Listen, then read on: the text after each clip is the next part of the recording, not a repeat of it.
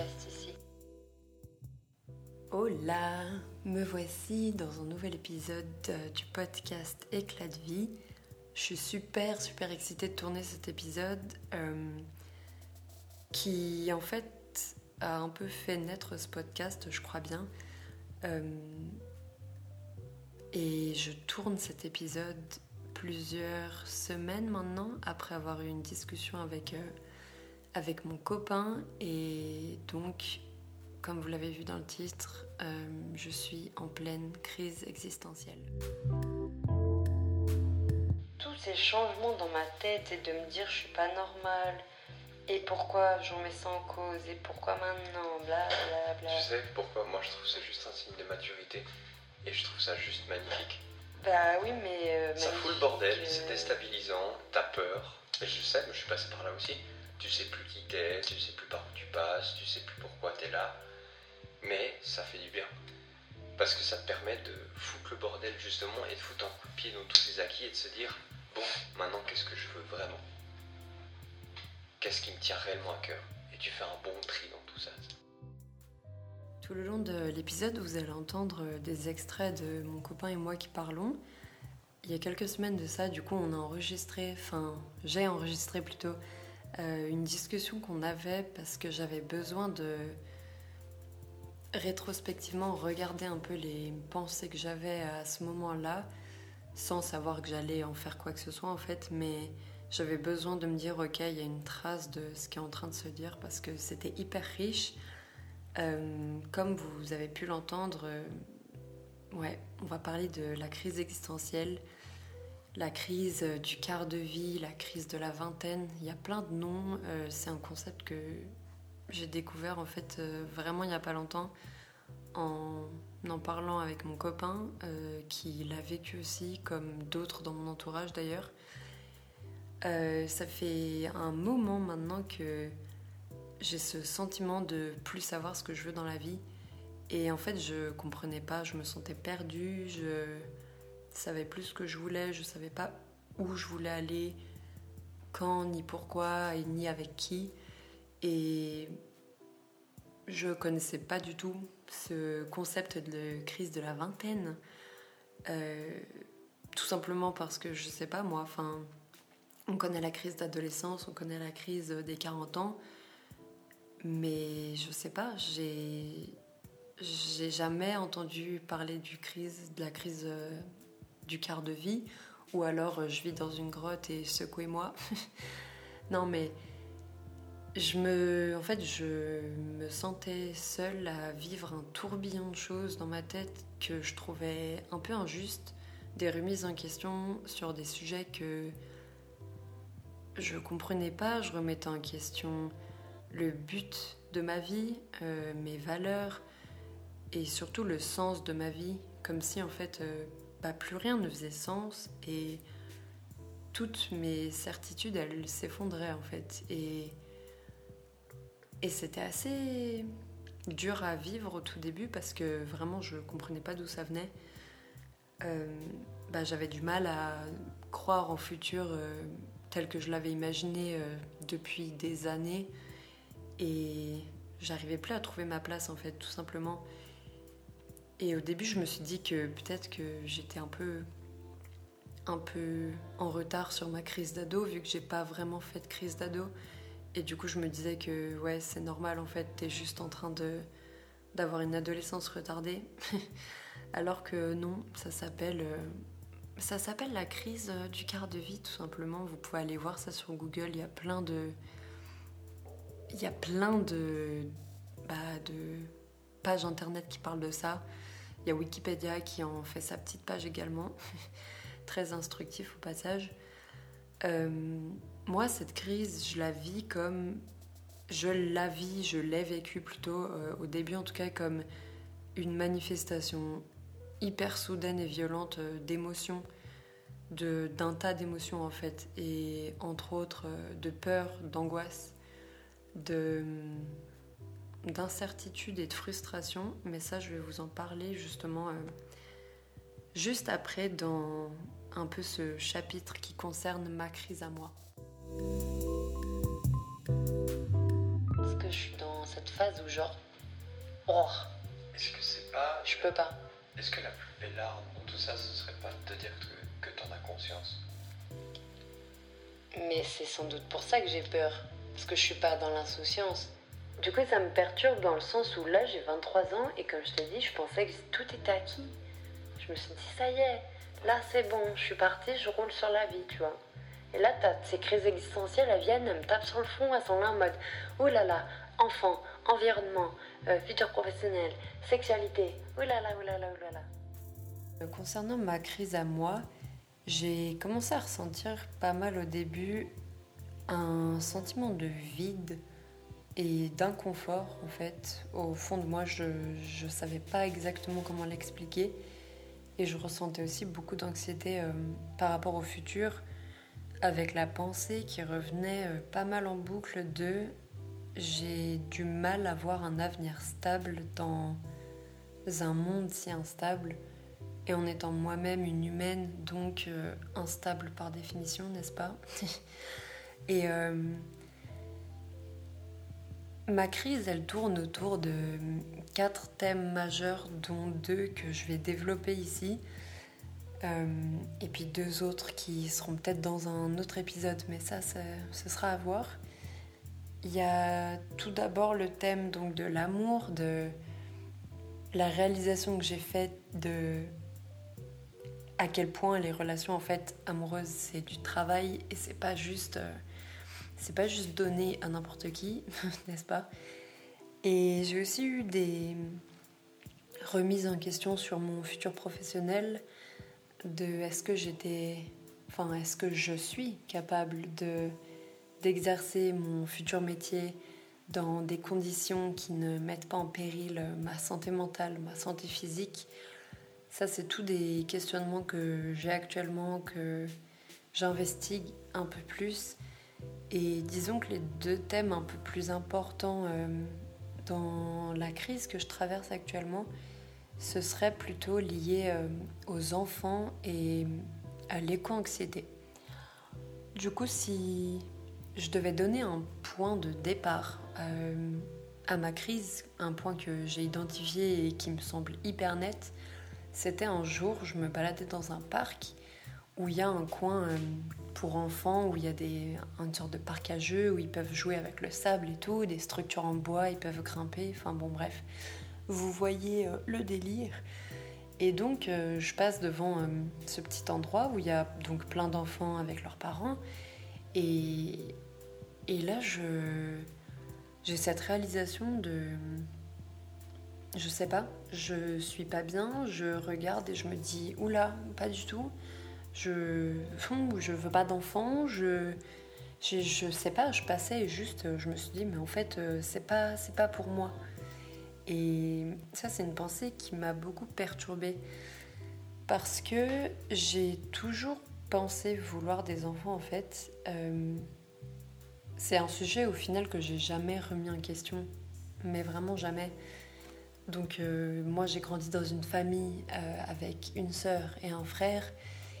Autour de moi, tous mes oncles et mes oncles et tantes, ils ont euh, des enfants. Je suis entourée en fait d'adultes avec des enfants.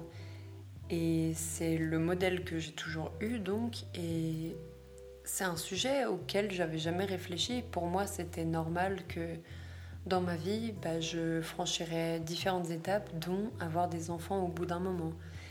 Et vu que j'avais jamais réfléchi à ce sujet-là, ce jour-là, en me retrouvant devant le parc, j'étais un peu, un peu perdue.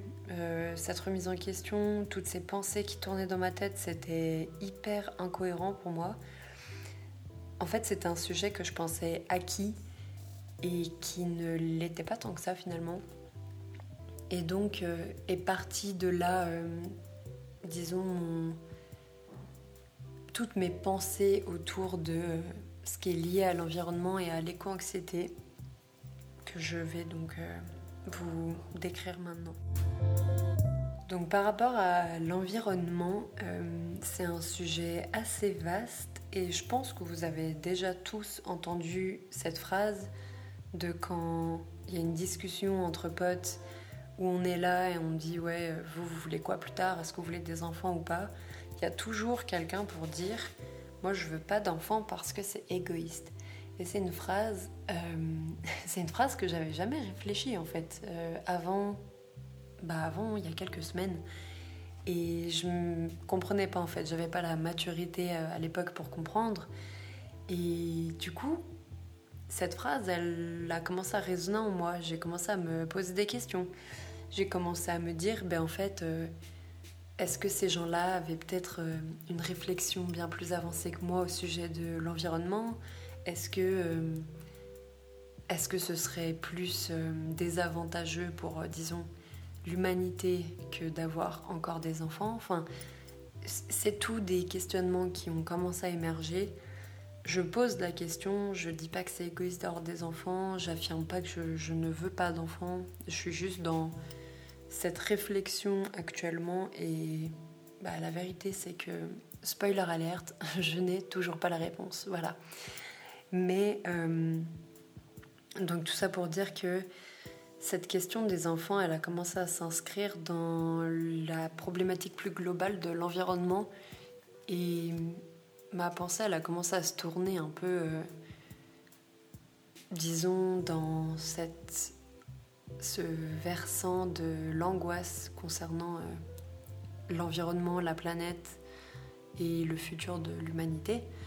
Et c'est ce qu'on pourrait euh, communément définir, n'est-ce pas, comme l'éco-anxiété, qui est un thème euh, assez récent, bien que je pense que c'est un phénomène qui existe depuis déjà un moment, que moi en fait je pense déjà ressentir depuis une dizaine d'années en fait. Donc euh, voilà, pour ma part ça fait, ça un moment, mais juste j'y pensais pas plus que ça, n'est-ce pas? Parce que le déni, c'est un mode de vie.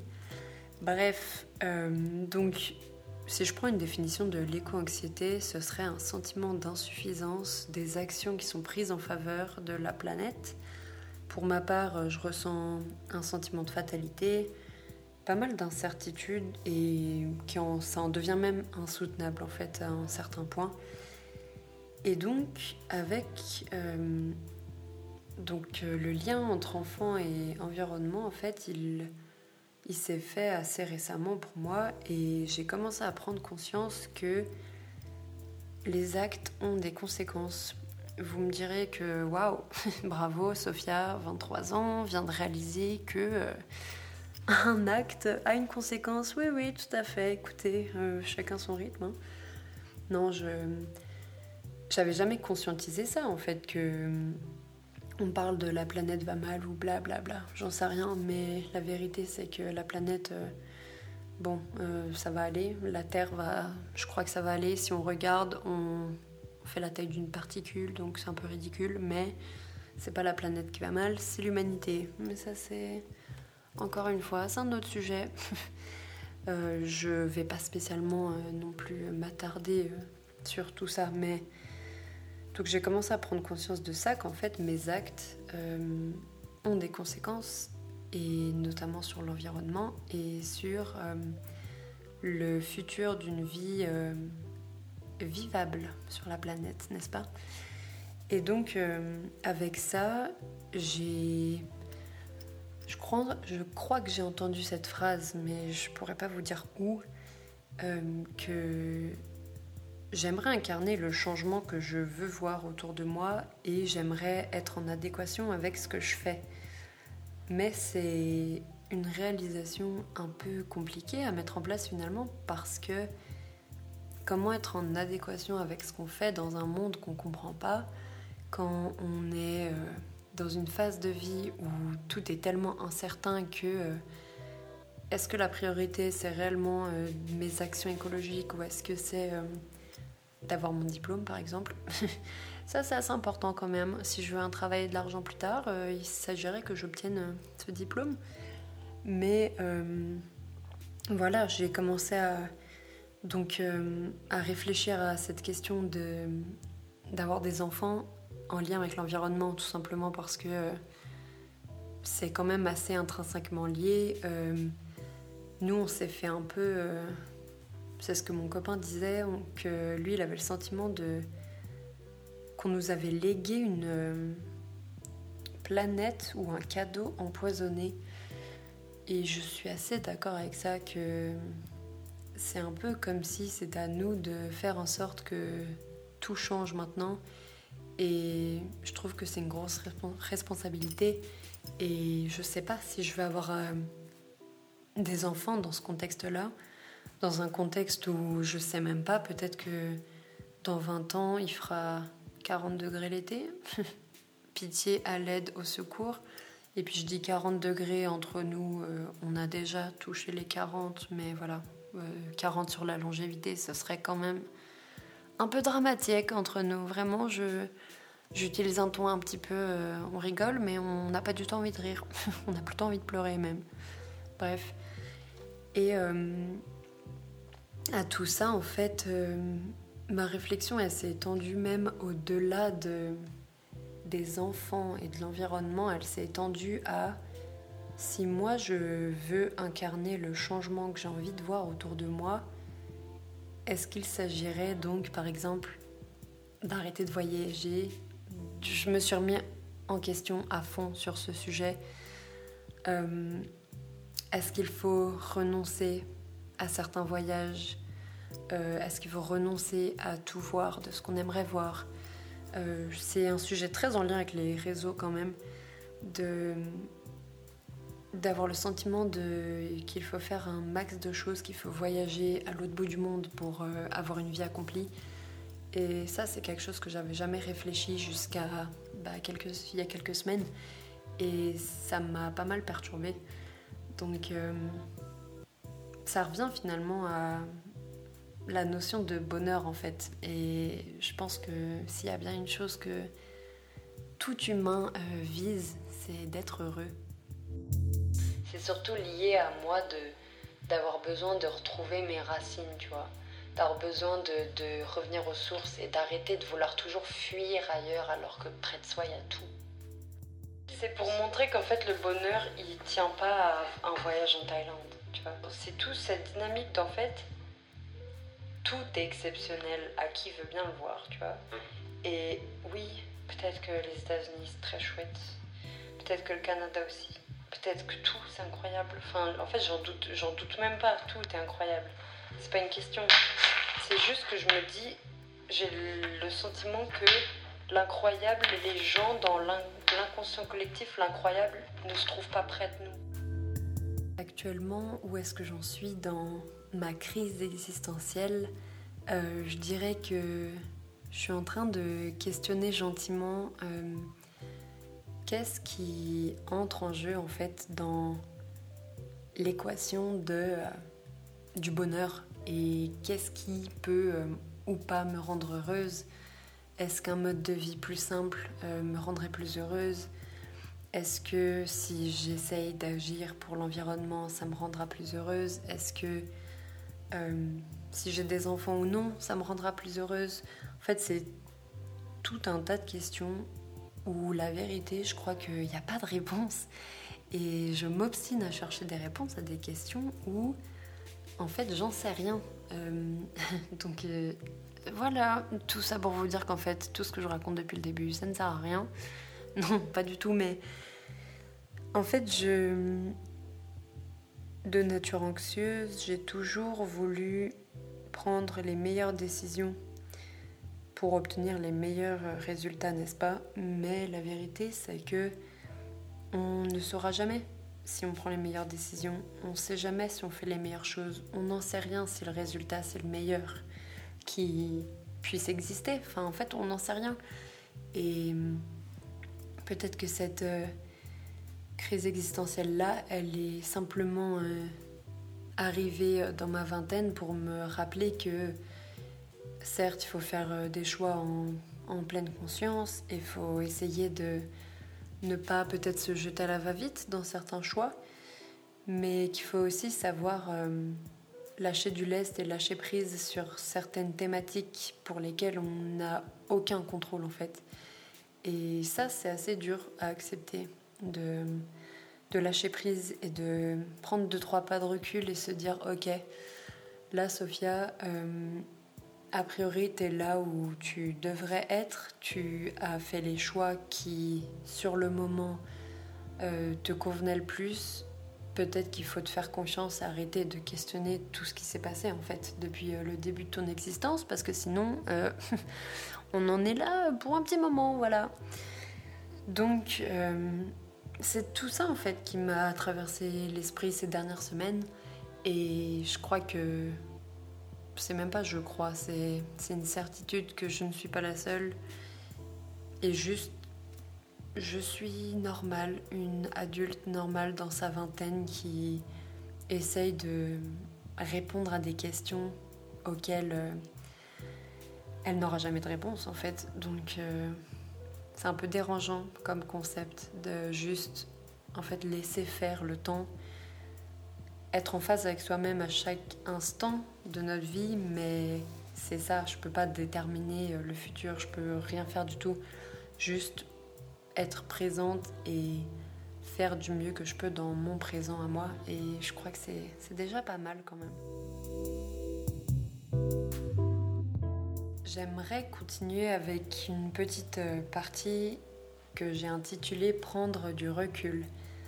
En fait, cette euh, crise existentielle, cette crise du quart de vie, je trouve ça joli comme nom, ça m'a fait euh, réaliser trois choses.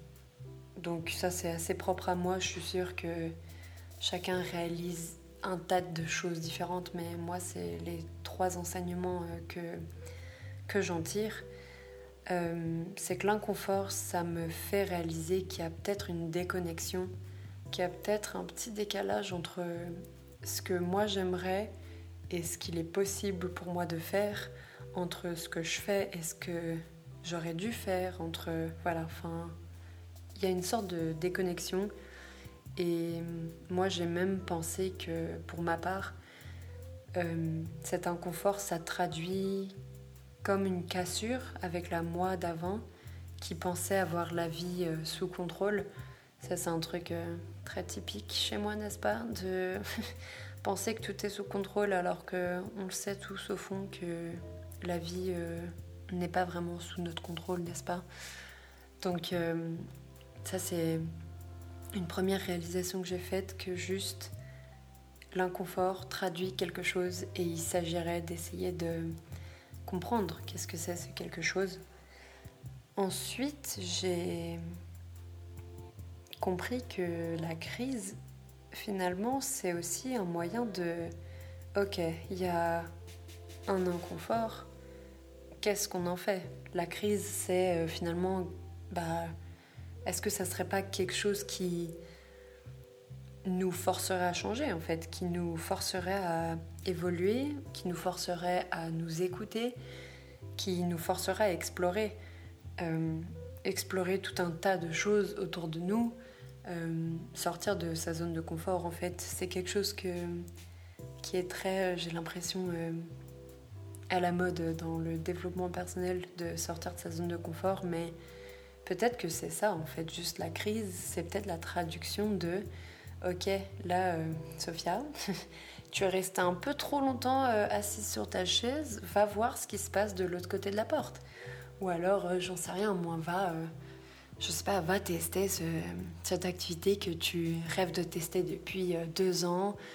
Euh, lance ton podcast parce qu'au pire, quoi? Euh, Qu'est-ce qui va se passer? Tu vois, t'investis 100 euros dans un micro. Au pire, t'aimes pas, t'aimes pas. Je veux dire, bon, c'est pas très grave, il n'y a pas beaucoup de conséquences.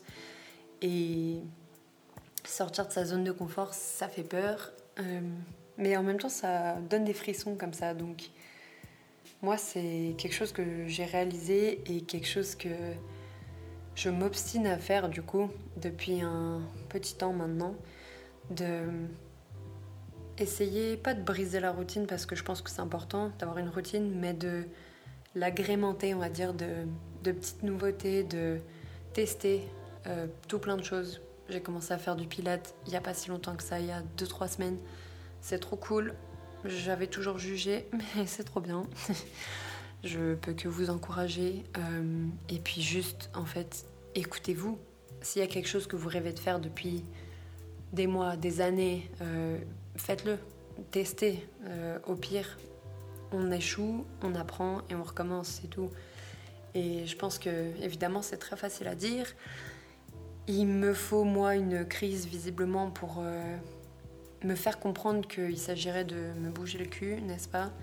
Mais euh, je pense que c'est un mal pour un bien et je suis bien contente, en fait, de traverser cette période d'inconfort-là. Et ma dernière réalisation, c'est d'accepter qu'on est en crise et pas d'essayer de lutter et juste de. Ouais, l'acceptation, c'est le mot, je peux pas traduire ça autrement.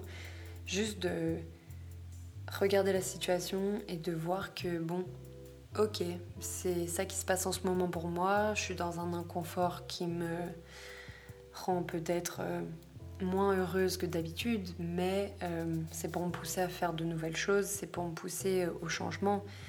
Et ça, franchement, c'est trop cool. Et quand j'ai commencé à accepter que peut-être il fallait que je change des choses, euh, peut-être que cette crise servait à quelque chose, ben en fait, euh, je me suis assez immédiatement sentie mieux, juste parce que j'arrêtais de lutter contre quelque chose qui était nécessaire en fait. Et ça, je trouve ça trop cool. C'est comme si, je sais pas, mon âme, ou je sais pas comment on veut l'appeler, euh, est en train de toquer à ma porte et de me dire Ok, allez, let's go, on change de routine, on, innove, on, évolue et on devient une version améliorée de soi-même. Et je trouve ça trop cool.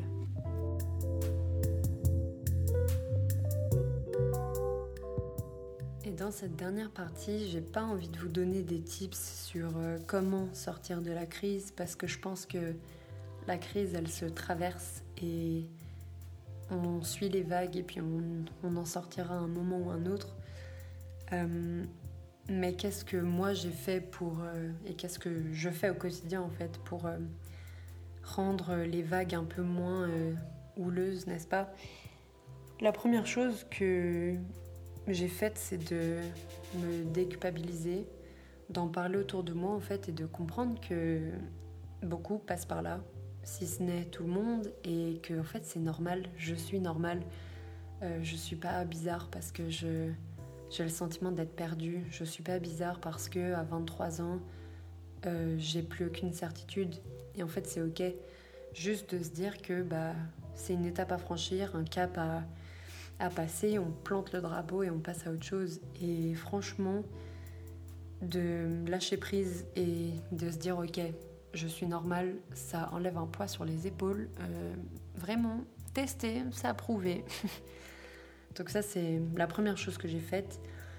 La deuxième chose que j'ai quand même beaucoup faite, c'est de me poser des questions et de me répondre de façon honnête, euh, sans essayer de masquer la réalité, sans essayer de vouloir plaire à quelqu'un, aux normes, peu importe, à ma famille. Euh, est-ce que je suis dans la bonne voie, par exemple? Est-ce que je fais les choses pour moi? Est-ce que je fuis quelque chose? Parce que ça, souvent, on va pas se mentir.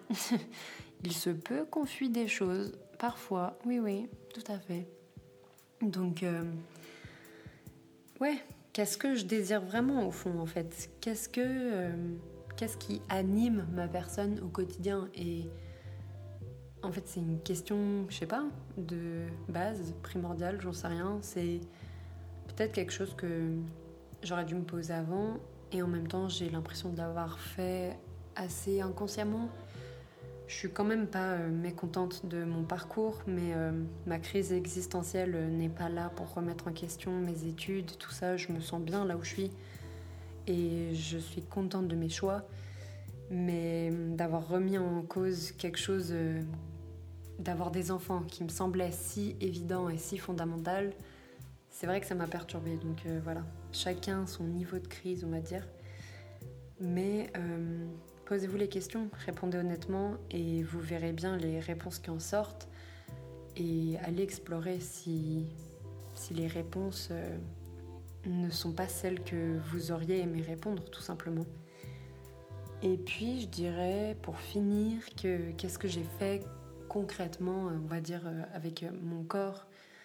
C'est de bouger, euh, marcher, faire du sport, aller nager, de faire des choses qui me font du bien, euh, de passer du temps seul aussi, sans trop de distractions, d'observer en fait l'environnement dans lequel je me trouve et toutes les petites choses auxquelles je prête pas forcément attention dans mon train-train quotidien.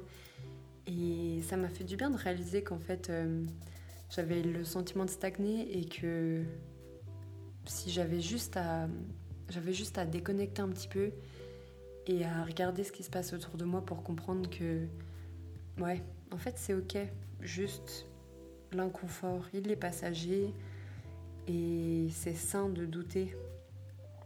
Et voilà, je crois que mon mot de la fin, ce serait ça, c'est d'arrêter de vouloir euh, tout anticiper et de juste peut-être parfois se laisser porter sans non plus euh, aller euh, à la dérive, n'est-ce pas? Mais de ouais, de lâcher prise et de se dire que les décisions qu'on prend pour une certaine raison euh, sont valables et que, et que c'est ok et qu'on a le temps de changer. Je veux dire, euh, qu'on ait 23 ans, qu'on ait 40 euh, ans ou 60 ans, la vie est longue, vraiment. Donc on a le temps et ça c'est assez rassurant, je trouve. Voilà, donc je crois que je vais m'arrêter sur, sur ça. Merci encore pour vos retours sur l'épisode d'introduction, qui n'était pas vraiment un épisode, mais bref, j'ai beaucoup euh, eu de, de retours assez positifs, je suis contente. Euh, n'hésitez pas à me dire pour cet épisode-là si il y a des choses que vous avez appréciées, d'autres moins, si le son est bon. Euh, si vous avez aimé, n'hésitez pas à noter sur toutes les plateformes, à me rejoindre sur mon compte Instagram que vous trouverez en description de l'épisode ou du podcast en fait, je crois, du podcast, ouais. Et d'ici au prochain épisode, je vous fais plein de bisous.